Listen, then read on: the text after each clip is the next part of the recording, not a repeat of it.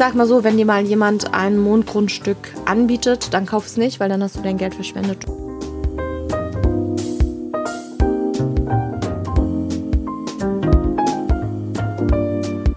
Hallo und herzlich willkommen im Sinneswandel-Podcast. Mein Name ist Marilena Behrens und ich freue mich, euch in der heutigen Episode zu begrüßen. Ich weiß noch, wie ich als Kind zum ersten Mal die Milchstraße mit eigenen Augen gesehen habe. Okay, ich gebe zu, nur im Planetarium, weil der Sternenhimmel über Hamburg da leider nicht mithalten kann, aber ich war trotzdem ziemlich fasziniert.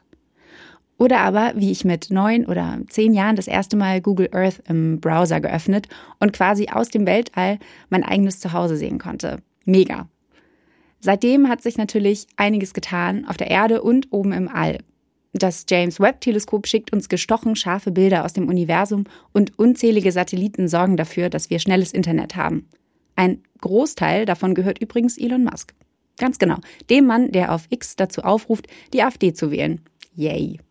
Darüber hinaus kreist immer mehr Müll, sogenannter Weltraumschrott, im All seine Bahn.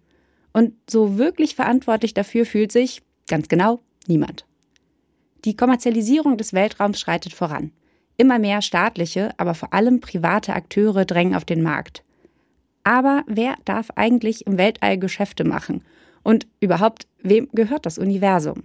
Mit diesen Fragen beschäftigt sich Verrechter Peiwand. Sie ist Juristin für Weltraumrecht und setzt sich dafür ein, dass mehr Chancengerechtigkeit im All herrscht. Denn auch da oben braucht es Gesetze, sagt sie. Zumindest, wenn wir das Potenzial des Weltraums für unsere Zukunft nachhaltig nutzen und allen Menschen auf der Erde gleichermaßen verfügbar machen wollen. Und nicht nur einigen wenigen Milliardären. Die Frage ist nur, wie das gelingt. Und darüber habe ich mit Verrechter gesprochen, denn die muss es als Anwältin für Weltraumrecht schließlich wissen. Noch ganz kurz vorweg, wenn ihr den Sinneswandel-Podcast gerne hört, dann freue ich mich, wenn ihr meine Arbeit unterstützt. Das geht ganz einfach via Steady oder indem ihr mir an paypal.me slash Sinneswandelpodcast einen Betrag eurer Wahl schickt. Vielen Dank.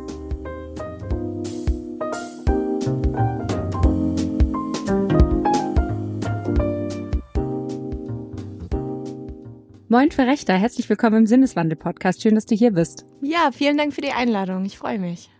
Ich habe, äh, vielleicht hast du es auch gehört, aber ich habe es vor einem Tag im Radio äh, gehört, die Nachricht, dass äh, zwei Astronautinnen von der ISS versehentlich bei einem Weltraumspaziergang äh, eine Werkzeugtasche verloren haben im Weltraum, die da jetzt ihre Bahnen kreist und die man angeblich sogar mit einem Fernglas aus von der Erde beobachten kann. Und da habe ich mich gefragt, ist das nicht ein klarer Fall für eine Anwältin für Weltraumrecht, wie du es bist? Ähm, theoretisch schon.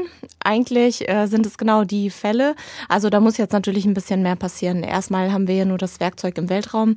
Es müsste dann ähm, im Zuge dessen zu einer Kollision kommen oder in, zu einer Beschädigung anderer Art. Und äh, dann würde man dieses Problem rechtlich äh, lösen. Und zwar mit dem Weltraumvertrag in Verbindung mit ähm, der Liability Convention.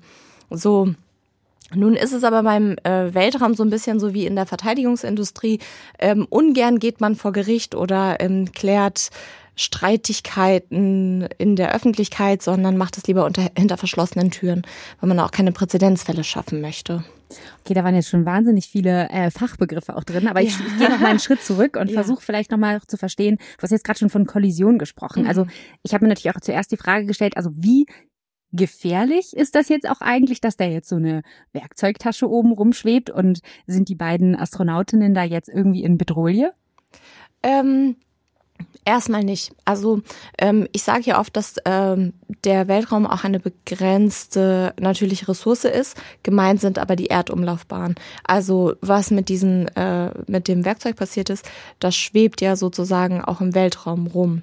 Wenn es jetzt Schaden anrichtet, dann haben wir ein haftungsrechtliches Problem. Aber dann würde ich auch sagen, nicht die Astronautinnen, die sind ja für die ISS da, die sind ja auf Mission. Dann muss man nämlich gucken, wer ist da Arbeitgeberin und äh, genau. Du hast jetzt gerade schon gesagt, der Weltraum ist eine begrenzte natürliche Ressource. Das werde ich mir merken, mhm. weil eigentlich sagt man ja immer, das Weltall ist unendlich. Ähm, da möchte ich ganz später nochmal drauf zurückkommen. Mhm. Erstmal würde mich interessieren, ähm, du hast genau von Kollision gesprochen. Und zwar ist ja diese ähm, Werkzeugtasche jetzt nicht der einzige Gegenstand, der da im Weltall rumkreist. Die ESA geht von ungefähr 36.000 Gegenständen über 10 Zentimetern äh, aus, die im Weltra Weltall als sogenannter Weltraumschrott äh, umherschweben. Und die, viele davon stammen aus frühere, früheren Allmissionen oder sind Teile von Raketen oder Satelliten. Und ja, wer kümmert sich dann jetzt um diesen ganzen Schrott? Weil eine Müllabfuhr gibt es zumindest meines Wissens nach nicht im Weltall. Ja, wünschenswert wär's. Ähm, genau, ja, da sprichst du eben schon ein ähm, das größte Problem sozusagen unserer Zeit an, also äh, Space Debris oder eben Weltraumschrott. Ähm, man hat natürlich diese ganzen kleinen äh, Teile, die dann auf den ähm, Orbits rumschwimmen, also sch schwirren auf den ähm, Erdumlaufbahnen. Kurz, was ist ein Orbit? Äh, eine Erdumlaufbahn. Also wir haben ähm, die Erde und äh, drumherum gibt es äh, verschiedene Orbits, auf denen die äh, Satelliten positioniert werden. Ohne äh, Satelliten funktionieren nämlich nicht einfach so im Weltraum, sondern sie müssen auf einem Orbit platziert werden. Bekannte Orbits sind der LEO, also das ist der erdnahe Orbit, oder GEO, der geostationäre Orbit. Die unterscheiden sich dann ähm, im Hinblick auf die Entfernung zur Erde. Und ähm, ja, und wir haben jetzt, wie gesagt, diesen ganzen Weltraumschrott, der schwirrt da rum und da sind eben auch funktionierende Satelliten, die wir hier auf der Erde brauchen und benutzen auch. Und äh, die können natürlich beschädigt werden. Und äh, ja, durch Kollision dann, oder? Ja, genau, durch Kollision und ähm, Wer kümmert sich darum? Niemand. Also im Moment, sorry, ich muss es einfach so äh, klar sagen, das war jetzt nicht der Fokus. Man versucht immer ähm, höher, schneller, weiter und jeder Staat irgendwie für sich und technische Errungenschaften und also Know-how und wirtschaftliche Mittel spielen da immer einher. Aber ähm, jetzt kommt es so langsam, dass wir uns denken, huch, wenn wir den ganzen, äh, äh, die ganzen Erdumlaufbahnen vermüllen, äh, wo äh, platzieren wir denn eigentlich unsere Satelliten? Und da gibt es jetzt verschiedene Anknüpfungspunkte, Initiativen von ähm, ja, ich würde sagen, doch von der Staatengemeinschaft, aber dann nochmal bestimmte Projekte der NASA oder ESA, da wird geforscht, was man ähm, wie man diesen Schrott beseitigen kann. Da gibt es verschiedene Ansatzpunkte. Die einen sagen mit äh, Lasern äh, verkleinern, die anderen sagen auf die Erde runterholen, hier Mit recyceln. Lasern verkleinern? Ja, genau. Man würde sie sozusagen abschießen. Also du hast ja gerade vorgelesen, über 10 Zentimeter, 36.000. Und wenn man sie eben kleiner macht, dann ähm, ist die Gefahr auch gering. Also aber wirklich, wirklich sehr, sehr, sehr, sehr ähm, kleiner. Also da muss man noch dran arbeiten. Oder ähm, eben zurück auf die Erde holen und hier recyceln. Aber da muss man ganz ehrlich sagen, als hätten wir nicht schon genug Müll. Stimmt. Erstmal ja. sollten wir uns vielleicht um den Müll hier unten kümmern. Dann können wir überlegen, wie wir den aus ja. dem Weltraum rauskriegen. Mhm. Ähm, du hast gerade gesagt, dass eigentlich sich niemand darum kümmert. Und das bringt für mich irgendwie so ein bisschen die Frage auf, wem überhaupt eigentlich der Weltraum gehört. Also es gibt ja hier unten auf dem Boden, auf der Erde gibt es ja relativ klare Regeln, wer für was irgendwie zuständig ist. Und wir sagen, da ist Deutschland, da ist Dänemark und so weiter. Und wir müssen uns dann jeweils eben darum kümmern, was hier liegen bleibt, wobei da natürlich auch immer wieder Grenzen äh, überwunden werden oder geschummelt wird und wir unseren Müll halt sonst wohin schicken. Aber genau, deswegen zur Frage, wem gehört denn eigentlich der Weltraum oder ist das all ein rechtsfreier Raum? Ähm, nein, also ein rechtsfreier Raum ist es nicht, aber ähm, das äh, Weltraum, also der Weltraum gehört, ähm, ist ein Global Common und äh, gehört uns allen sozusagen oder und auch niemandem. Also er soll tatsächlich niemandem gehören und keinem Staat. Steht zum Beispiel auch in Artikel 2 ähm, Weltraumvertrag. Es gibt einen Weltraumvertrag. Richtig, ja. Es gibt einen Weltraumvertrag von 67 und äh, 67, 1967, wenn man das schon hört. Wir befinden uns im Kalten Krieg und da war natürlich, wollte man ein Wettrüsten im Weltraum verhindern, vornehmlich Sowjetunion und USA. Und ähm, da sind so wirklich die Basics geregelt. Es ist nur mal ein UN-Vertrag, also sehr generisch auch in dem, was da drin steht. Und ähm, genau, und in Artikel 2 steht eben drinne, dass der Weltraum äh, der Menschheit dienen soll und ähm, niemand ähm, ja, Eigentumsansprüche an geltend machen kann. Und das heißt, dass wir alle gleichermaßen Zugriff auf den Weltraum haben und ich theoretisch da auch meine Geschäfte machen kann. Ich könnte da jetzt meinen Weltraumschrott oben irgendwie mal hinschicken. Ja, genau. Also das ist dann Artikel 1 Weltraumvertrag. Äh, da steht nämlich drinne, dass äh, der Weltraum ähm, einen Zugang zu, also alle Staaten sollen einen Zugang zum Weltraum haben, um den Weltraum zu nutzen und zu erforschen. So, jetzt hast du es selber schon gesagt, theoretisch was du brauchst, ist natürlich Know-how und wirtschaftliche Mittel. Und da ist es einfach so, dass ähm, ja, es gibt so eine Handvoll ähm, Staaten, die schon immer eigentlich im Weltraum ähm, agieren können, weil sie die Mittel haben und das äh, Know-how. Und äh, viele andere Staaten, die die Möglichkeit nicht haben. Darauf würde ich gerne nämlich überhaupt, was eigentlich der Weltraum mhm. auch mit Macht zu tun hat, auch gleich nochmal drauf zurückkommen. Trotzdem stelle ich mir jetzt vorher nochmal die Frage, wenn du sagst, dass der Weltraum ein, ein öffentliches Gut sozusagen, ein, ein, ein Global Commons ist, dann müssten wir aber ja auch erstmal festlegen können, wo, das, wo der Weltraum überhaupt beginnt. Also ist das jetzt irgendwie 10 Meter über mir, 100 Meter über mir und wo sind da die Grenzen? Ja, das ist äh, natürlich was, etwas, das beschäftigt mich als Juristin natürlich sehr, weil äh, wir arbeiten natürlich immer mit Definition. Genau du, so wie du es sagst. Wir müssen ja erstmal wissen, wo, über welchen Raum wir überhaupt sprechen. So. Und ähm, da spielen jetzt aber wieder politische Interessen einzelner Staaten oder vieler Staaten auch rein. Wir haben uns äh, bisher auf keine Definition festgelegt. Es gibt verschiedene Ansatzpunkte. Man sagt zum einen, ähm, man könnte es daran festmachen, äh, ab wann ein Satellit funktioniert oder an aerodynamischen, ähm, also an, an der Aerodynamik und sagen, hey, bis hierhin funktionieren Flugzeuge.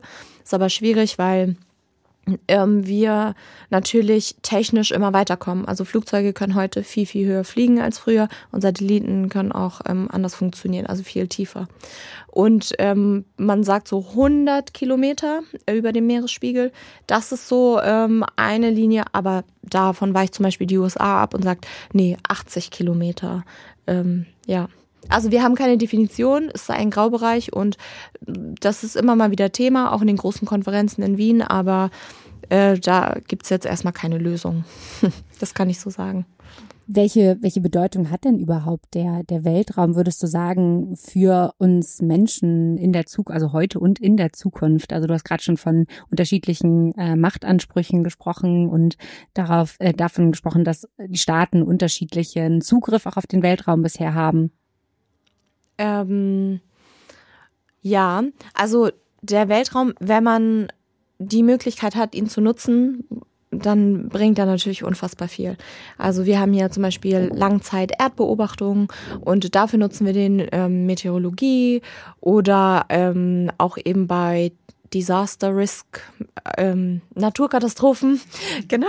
Im Englischen wahrscheinlich. Ja, genau, ja? ja? weil man ja eben auch global ähm, viel macht. Ja, ja genau. Und äh, mit äh, Blick darauf ähm, ist er natürlich äh, unverzichtbar. Also die Erkenntnisse. Zum Beispiel, ich, mein Lieblingsbeispiel ist einfach so, jedes Mal, wenn man Google Maps öffnet, ähm, benutzt man den Weltraum. Oh, ich weiß nicht, äh, ich glaube, du bist nur ein ganz, ganz klein bisschen älter als ich.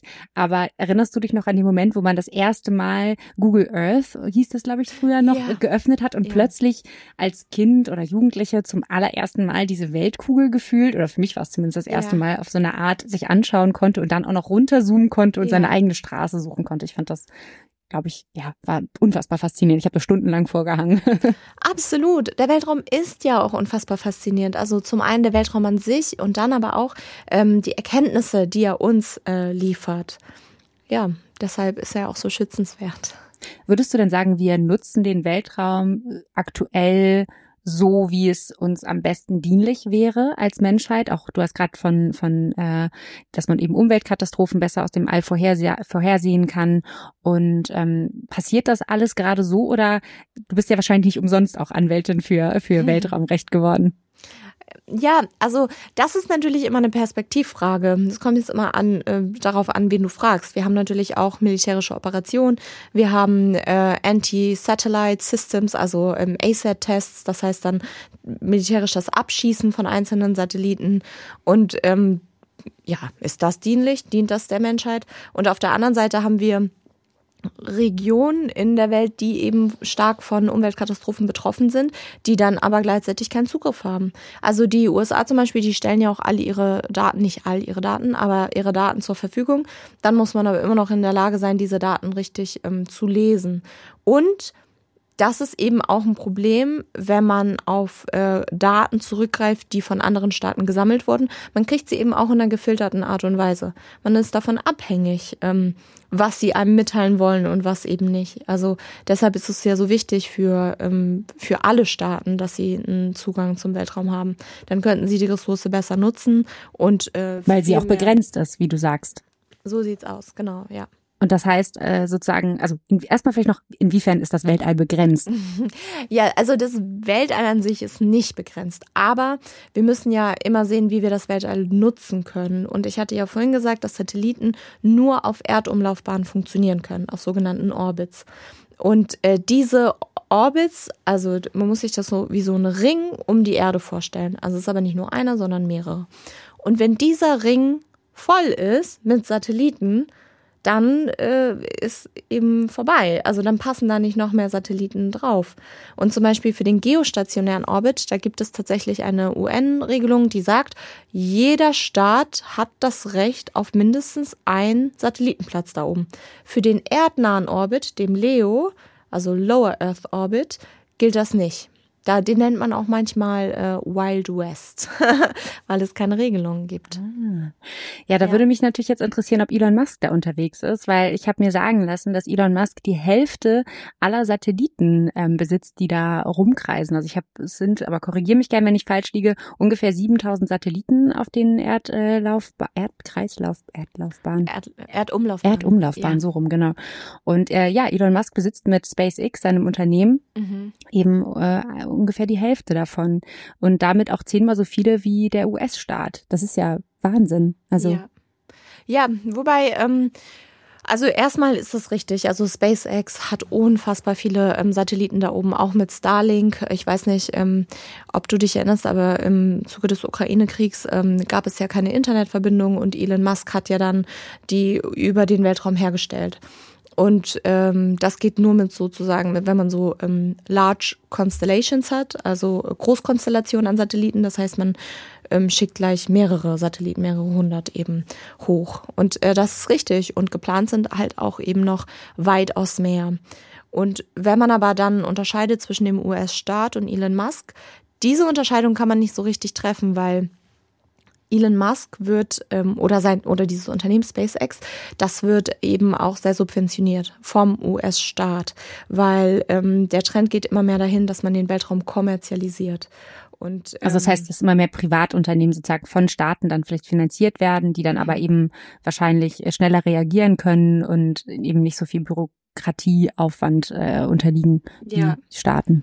Also ganz ehrlich muss man sagen, es ist eben eine Geldfrage. So, Weltraum ist unfassbar teuer. Unfassbar teuer. Egal. Und wenn man Sachen hochschickt oder wenn man forscht oder wenn man die ISS betreibt, die Raumfahrtstation. Ähm, und das, da hat die NASA schon einige Mal gesagt, so, ey, es ist richtig teuer, wir würden es lieber auslagern. Und dann haben sie sich eben, und dann eben SpaceX und da, ähm, ja, stecken sie eben unfassbar viel Geld. Aber da sollte man, das, also das ist jetzt nicht nur ein reiner Grund zur Freude, sondern da muss man auch mit Restriktionen arbeiten. Ich wollte gerade sagen, ja. also wenn ich an, an Elon Musk denke und Elon Musk, Elon, die Tweets, die Elon Musk absetzt, ja. dann ist mir der Typ einfach nicht geheuer. Und wenn ich mir mhm. vorstelle, dass er so eine ganze Menge an Satelliten mhm. da oben im All hat, mit denen er sehr viel machen kann. Und ich weiß ja nicht mal genau, was er damit machen kann. Du weißt es wahrscheinlich viel besser. Aber es gibt mir allein schon dieses Wissen, gibt mir kein gutes Gefühl. Wie siehst du das? Ja, ähnlich. Also erstmal bin ich überhaupt gar kein Fan von ähm, so krasser Machtkonzentration. Also wir haben ja hier auch ähm, die Gewaltenteilung und jeder passt so ein bisschen auf sich auf, also aufeinander meine ich, die einzelnen Gewalten. So. Und jetzt hatten wir ja schon den Ukraine-Krieg, weil im Zuge dessen hat Elon Musk ja irgendwann gesagt, so passt mal auf, Leute, das äh, wird mir jetzt langsam zu teuer. Entweder werde ich bezahlt oder dann kann ich kein Internet mehr providen. Das ist eine unfassbar machtvolle Position, die ein einzelner Mensch, ein Privatunternehmen in dieser Form niemals haben äh, dürfen sollte. Also das, äh, da läuft man natürlich Gefahr. Also wenn man so, so riesen Privatunternehmen erschafft, also man hat ja auch noch Blue Origin, das ist ja von Amazon dann und natürlich wir in Europa haben auch einige, JAXA, also Japan hat auch, aber das ist schon, das ist äh, schon viel zu mächtig. Was passiert denn, wenn eben nur ein Bruchteil der Weltstaaten überhaupt Zugriff auf den Weltall hat und ja. ähm, vielleicht immer mehr Privatunternehmen mit, mit Geld und Macht dort ihr, sich ihre Plätze sichern. Ja, man kann es eigentlich ähm, spiegeln, also das, was auf der Erde im Moment auch passiert. Also, also Kapitalismus im Weltall ist absolut. Genau, genau, genau. So in, in die Zukunft. Nutshell. Richtig. Also genau das wird eben passieren und ähm, starke Abhängigkeiten werden entstehen. Also wie wir sie ja auch hier in, auf der Erde haben, in ähm, so Wirtschaftssysteme oder ähm, wer lebt eigentlich wie, also in einer globalisierten, vernetzten Welt, sagt man ja immer, ähm, äh, entstehen natürlich starke Abhängigkeiten. Aber wenn man dann auch noch so, ein, ähm, so eine Asymmetrie hat oder so ein Gefälle, dann wird es natürlich noch ähm, viel schwieriger. Und das ist im Prinzip, was wir jetzt in den Weltraum verlagern. Weil wenn wir uns jetzt mal eine Unternehmensliste angucken würden, wer da eigentlich so agiert und profitiert, dann sind es eigentlich meist die gleichen AkteurInnen wie auf der Erde. Und würdest du sagen, ist es jetzt dein Ziel, genau da für Gerechtigkeit zu sorgen? Mm, da, ich hatte, ich habe ja im Rahmen meines Mercator-Kollegjahres, also ich habe ja ein Stipendium bekommen, habe ich mich ja intensiv damit beschäftigt und m, mm, war auch viel in der UN und ähm, habe mir die Konferenzen angeguckt aber also es ist ja ein einzelner Mensch und ein Leben. Also es ist nicht so, dass ich die Einzige bin, die so denkt. Aber da bräuchten wir eben noch ein paar mehr, ähm, mehr Menschen, die in die Richtung denken und die da was bewegen wollen. Also mein Beitrag, ich würde sagen, es, es ist nicht so, dass ich meinen Beitrag darauf beschränkt, dass ich darüber informiere, aber ich würde sagen, das ist schon ein Großteil davon. Ja. Wie bist du denn überhaupt darauf gekommen, für Rechter Anwältin für Weltraumrecht zu werden? Also ich habe, bevor ich quasi auf dich gestoßen bin, habe ich das noch nie, noch nie davon gehört, von dieser Bezeichnung. Es macht natürlich total Sinn, dass es das gibt. Aber ähm, was hat dich da inspiriert oder wie bist du darauf gekommen? Ich habe ähm, äh, ja Jura studiert und vor dem ersten Examen muss man eine Examenshausarbeit schreiben. Und da war ich bei einem Professor im Völkerrecht. Ich hatte Völkerrecht und Europarecht waren, ähm, das war mein Schwerpunkt. Und äh, da habe ich ich eben äh, den völkerrechtlichen Zugang zum Weltraum ähm, ge ja, da gab's Lose und ich habe im Prinzip gelost. Was für ein Zufall. Und da wusste ich, okay, das ist super, super spannend. Aber nur um das klarzustellen, also ähm, ich habe ja auch meine Kanzlei gegründet, vor kurzem Frontwing hier in äh, äh, Hamburg. Und da machen wir natürlich auch ähm, viel allgemeines Zivilrecht, Handels- und Gesellschaftsrecht, was ja dann in also in Verbindung mit der Kommerzialisierung des Weltraums, dann wird die Sache wieder rund. Aber nur Inwiefern? Das verstehe ich noch nicht. Ah, weil wenn man natürlich weltraumrechtliche Unternehmen hat, dann haben die natürlich ähnliche rechtlichen, ähnlich rechtlichen Bedarf wie andere Unternehmen eben auch. Der Vorteil bei mir ist einfach, dass ich den Sektor gut kenne und äh, dass ich mich technisch eben auch noch auskenne. Aber die, wenn die eine GmbH gründen wollen oder eine AG oder so, dann brauchen sie genau die gleiche rechtliche Beratung wie alle anderen ähm, ähm, Bereiche auch. Da können Sie nicht einfach in den wilden Westen vom Orbit Nein, auch die, genau, auch die haben, wenn man Satelliten bestellt, dann muss der gebaut und geliefert werden und darf keine Mängel haben. Macht Sinn. Ja, genau. Und wie kann ich mir das vorstellen? Ähm, musstest du dir dann viel technisches Know-how anschaffen? Also du hast ja Jura studiert, hast du gesagt, aber du mhm. hast jetzt kein Physikstudium dem angehängt oder? Ähm. Nein, aber das würde ich auch sagen, braucht man nicht. Also man, man braucht jetzt kein komplettes Physikstudium, um das zu verstehen. Aber um natürlich ähm, rechtlich äh, Probleme einordnen zu können, muss man natürlich auch verstehen, wovon man da redet. Äh, also man muss schon verstehen, wie so ein Satelliten wie so ein Satellit funktioniert. Oder man muss schon verstehen, wie wird da nach oben verbracht, also mit einer Trägerrakete. Oder ähm, dann die einzelnen ähm, äh, verschiedenen technischen Mittel der äh, verschiedenen Staaten. Also es funktioniert ähnlich, aber hier und da gibt es immer Unterschiede oder die ISS. Also ähm, es ist auf jeden Fall technisches Know-how, was man sich gut anlesen kann. Und man lernt es auch. Man liest ja und liest und liest, geht zu den Konferenzen und hört Vorträge und so weiter. Und irgendwann, ehe man sich versieht, weiß man es dann auch. Und sag mal, eins habe ich noch nicht so ganz, ähm, noch nicht ganz greifen können. Und zwar, wir haben jetzt viel über die Kommerzialisierung gesprochen des Weltraums und dass es auch irgendwie kritikwürdig oder dass wir das kritisieren sollten, dass wir da aufpassen müssen, dass Unternehmen unter anderem wie SpaceX, aber auch noch weitere eben nicht äh, überhand nehmen oder dass es eben nicht noch stärker wird. Was ist denn aus deiner Perspektive heraus jetzt der beste Ansatz, um dem zu begegnen? Ist das jetzt quasi ähnlich wie auf der Erde alles oder was ist da deine, dein Ansatz oder was denkst du würde am meisten helfen? Gesetze. da also, bist du dann ja, ja, wieder am Hebel. Also genau so sieht es nämlich aus. Ich habe ja vorhin gesagt, wir haben diese fünf großen UN-Verträge, hm, die, ähm, ja, das sind eben die fünf. Und äh, dann gibt es aber noch nationales Weltraumrecht und nationale Weltraumgesetzgebung. Und die gibt es in den USA, Frankreich, UK, also auch in den großen Nationen. Wir in Deutschland, wir haben das gar nicht. Wir haben bisher kein nationales ähm, Weltraumgesetz. Und das haben wir auch nicht gebraucht bisher, oder? Nee, bisher nicht. Aber also diese Kommerzialisierung schreitet natürlich äh, voran und äh, beschleunigt auch voran so. Und da muss man natürlich gucken, weil es ist ja nicht so, dass man jetzt die Hände in den Schoß legt, hochguckt und sagt, naja, jetzt ist es so, sondern auch da kann man ja Dinge regeln und auch da kann man ja Gesetze haben. Und Space Traffic Management heißt es, STM, das ist ein großes ähm, Schlagwort in dem Zusammenhang. Da wird einfach geregelt, wie, was die Verkehrsregeln sozusagen sind. Im Weltraum. Im Weltraum, genau, im Orbit oder in den verschiedenen Orbits. Und äh, sowas brauchen wir ganz, ganz dringend. Vor allem, wenn wir, wir können nicht sagen, wir in Europa oder wir in Deutschland, wir machen da ein Recht zu und dann machen die in den USA ein anderes. Das funktioniert so nicht. Das wäre ja ein bisschen so, wie wenn wir, wenn, wenn jede Autofahrerin die eigenen Verkehrsregeln machen würde und am Ende würden versteht man sich ja dann auch nicht. Dann gibt es viele Kollisionen und das wäre wahrscheinlich nicht so praktisch, auch nicht im Weltraum. Absolut, genau. Und sag mal, könntest du dir auch selber vorstellen, eines Tages äh, mal ins All zu fliegen oder bist du eher quasi mit Jura auf dem Boden der Tatsachen und beschäftigst dich lieber mit den Gesetzen? Ja, nein, definitiv. Also wenn ich die Möglichkeit hätte, sage ich dir ganz ehrlich, dann würde ich in der nächsten äh, im, in der nächsten Rakete sitzen. Also es muss unfassbar sein, den diesen wunderschönen blauen Planeten von oben zu sehen. Noch die, ist er so. Ja, genau. Wobei blau bleibt er wahrscheinlich so oder so. Aber ja, aber ja, ja, eben. Und äh, das ist natürlich eine ganz andere Erfahrung. Und ich möchte natürlich, ich habe natürlich viel auch über die technischen Gegebenheiten gelesen und die Schwerelosigkeit und wie sich verschiedene Dinge verhalten, weil der Körper sich auch ganz verändert, also die Körperdichte und so, äh, die Knochendichte. Ja, also ja, ich wäre auf jeden Fall, wenn ich mal die Möglichkeit habe, dann ja. Aber du hast hier quasi noch keinen, äh, es gibt auch Menschen, die sich, also sehr reiche Menschen, die sich irgendwie schon Grundstücke auf dem Mond gesichert haben. Da bist du jetzt quasi noch nicht, gehörst du noch nicht zu.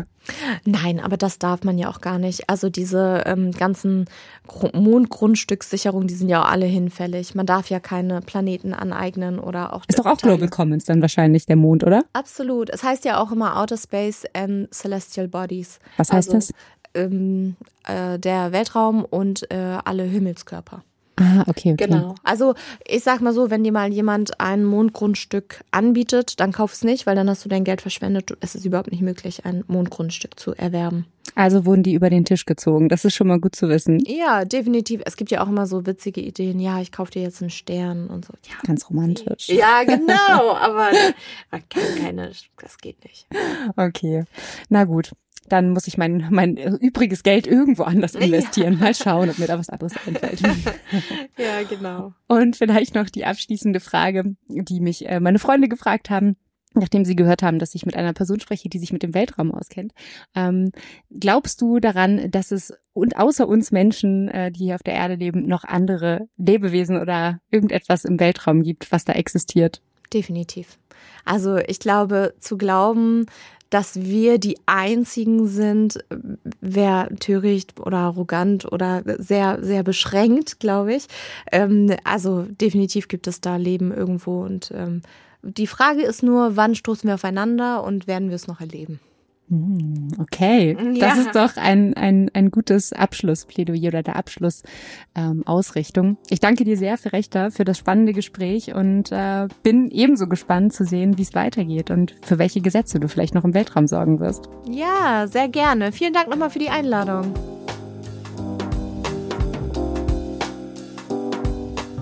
Vielen Dank auch an euch fürs Zuhören. Wenn euch das Gespräch mit Verrechter gefallen hat, dann freue ich mich, wenn ihr den Podcast mit anderen Menschen teilt. Und falls ihr meine Arbeit via Steady oder PayPal unterstützen wollt, findet ihr dazu wie immer alle Links und Infos in den Shownotes. Das war's von mir. Bis zum nächsten Mal im Sinneswandel-Podcast.